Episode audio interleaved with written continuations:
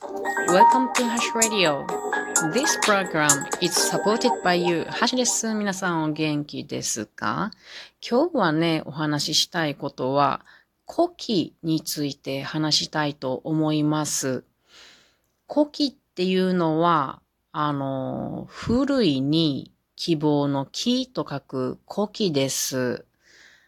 皆さん古希ご存知ですかね?まあ私もね、そういう古希をお祝いするような、私のじゃないですよ。私自分でお祝いするんじゃないですよ。あの、親ですね。私の親の古希をお祝いする年頃になってまいりました。あの、親の古希、古希と言っても、あの、電話の古希とかではありませんよ。別に電話の古希お祝いしても何もいいことないんですよ。えー、なので、古希について話していこうと思いますね。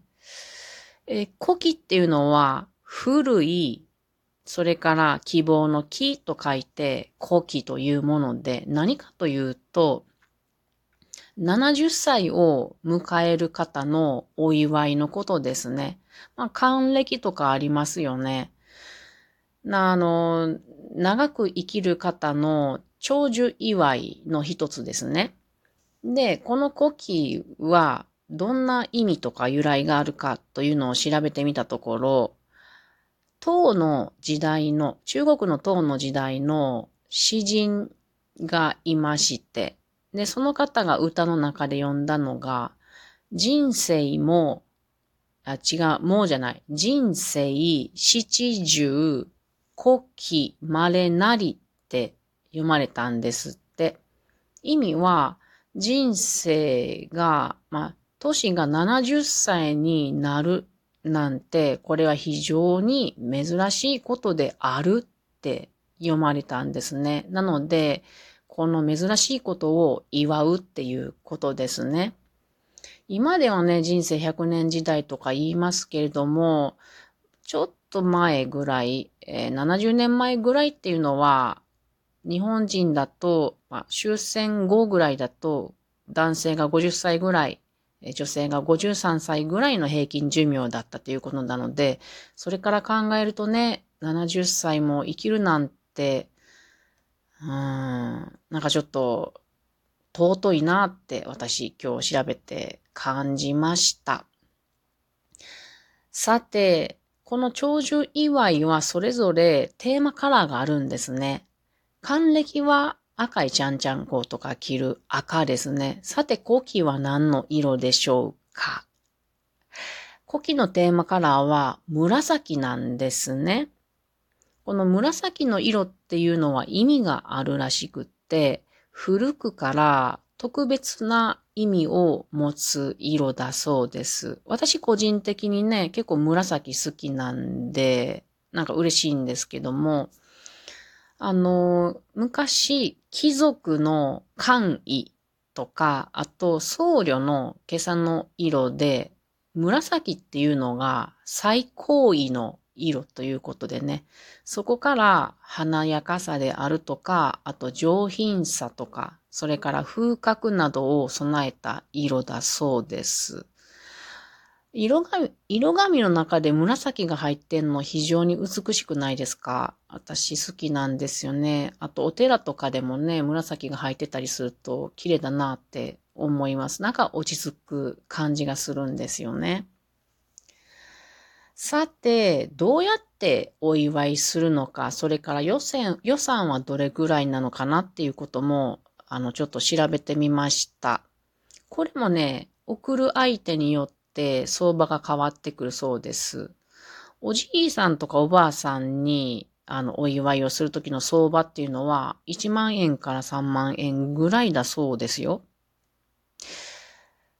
で、両親、まあ、親に対しての相場というのはもうちょっと開きがあって、1万円から10万円ぐらいなどのような、あの、調査が出ているそうです。これ開きがあるのが、まあ、そらね、あの、人によっても違うし、何をプレゼントするか、どうやってお祝いするかによっても違ってくると思うんですけども、一般的に多いのが、まあ、食事会とかね、それから贈り物をするとかね。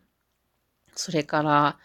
一緒に旅行に行って楽しむとかね。まあ、こんなんもありますよね。で、他にももっと、あの、根本的なお祝いの仕方で、例えば電話をかけるとか、あと手紙でね、気持ちを伝えるとか。で、会えへんのやったら、ビデオ通話が今はできたりしますから、それで気持ちを伝えるとか、こんなやり方もありますよね。なので、お祝いの相場には開きがあるし、別にこの、あの、相場があるからといって、それに縛られることは全くないですよね。あの、一番、その、本人、あの、まあ、古希の方と、周りの家族の人とか、身近な人で作るものなので、あの、それは、あなんていうのかな。その、それぞれの人で、相場、相場？まあ、費用など考えたらいいものだと思います。で、お祝いするタイミングっていうのもいつかっていうのを調べてみました。本来は数え年で70歳で祝うっていうのがあるそうです。数え年っていうのは生まれた時を1歳と数えて、元旦でまた1歳取っていくっていう数え方。だけども、今そういうの、あの、万年齢でも全然 OK ですよっていう時代なので、何もこう問いませんって感じですね。まあ、いいなっていうのは誕生日前後とかね。それから敬老の日とか。うん。まあ、そのみんなが集まりやすい時が一番いいですよね。ゴールデンウィークとか、盆章の休みとかね。そういう時がいいなっていうことです。で、みんなが都合良い時と。で、今回私たち、まあ、あの、今回は両親と私の兄弟家族で、あの、実家でね、料理をとって、で、みんなで楽しむ食事会になるんですけども、あと、あの、簡単なプレゼントを送るみたいなことをするんですけども、その日を決めるときに、結構あの、私以外のみんなが真剣だったんが、あの、日取りというか、なんていうの、あの、代案であるとか、なんかそういうやつです。そういうの結構みんな気にしててね、私、汗でしたね。そんなん気にするんやな、みたいな。えー、なんかちょっと、うん。ちょっとね、あの、アウェー感がありましたが、そういうのも気にした方が、社会人としてのマナーとしてはね、良い気がします。さて、プレゼントですね。まあ、先ほど言ったように、いろいろね、食事であるとか、旅とか、贈り物とか、まあ、手紙とか、そういうもの、いろいろありますけれども、これで気をつけねばならんことがあるそうです。70歳っていうのは、現代ではね、まだまだ現役なので、あんまりこうね、年寄り扱いするのは良くないっていうことなので、あの、なんかこう外出したくなるような気分が上がるような服とかね、あとは趣味のもの、アクティブに動ける趣味のものなど送ったらいいんじゃないかなっていうことだそうです。で、うちはね、あの、もう、あの、母に聞いたんですよね。母がこの7月に、えー、70歳になったんですけども、お祝いしようって話したところ、プレゼントしたいけど何がいいかなって聞いたら、あの、そう、あの、カーディガンがいいって言ってくれたんですね。まあ、身につけるものですね。なので、あの、私がそれを買う担当になりまして、で、結構詳しく母に聞いたんですよね。どんな形で、サイズはどんなんで、それから、まあ、色はね、紫って私思ってたんでね、このテーマカラーで。で、材質もどんなんがいいか、どんな用途に使うのかって聞いてね。なるべく希望にそういうものを探しに、あちこち百貨店行ったり、あの、商業施設行ったんですけど、紫ってほとんどないんですよね。で、その V ネックで前が開く開くボタンのものってなってくると、本当になかったんですよ。だからちょっとね、妥協して赤みのすごく強い、ちょっと紫がかってるぐらいのカーディガンをなんとか見つけることができたんで、それもね、母に、あの、確認してね、こんなんでもいいかなっていう風にして、なんとか買うことができた感じです。で、タブーな贈り物っていうのがあるんですね。縁起が悪いとされているもの。これは、苦とか死を連想する苦死。それから、手切れにつながるハンカチは良くない。まあ、これはよく聞きますよね。特に白いハンカチはダメですね。それから、縁を切るに通じる刃物類っていうのはね、やっぱあの、避けた方がいいっていうことです。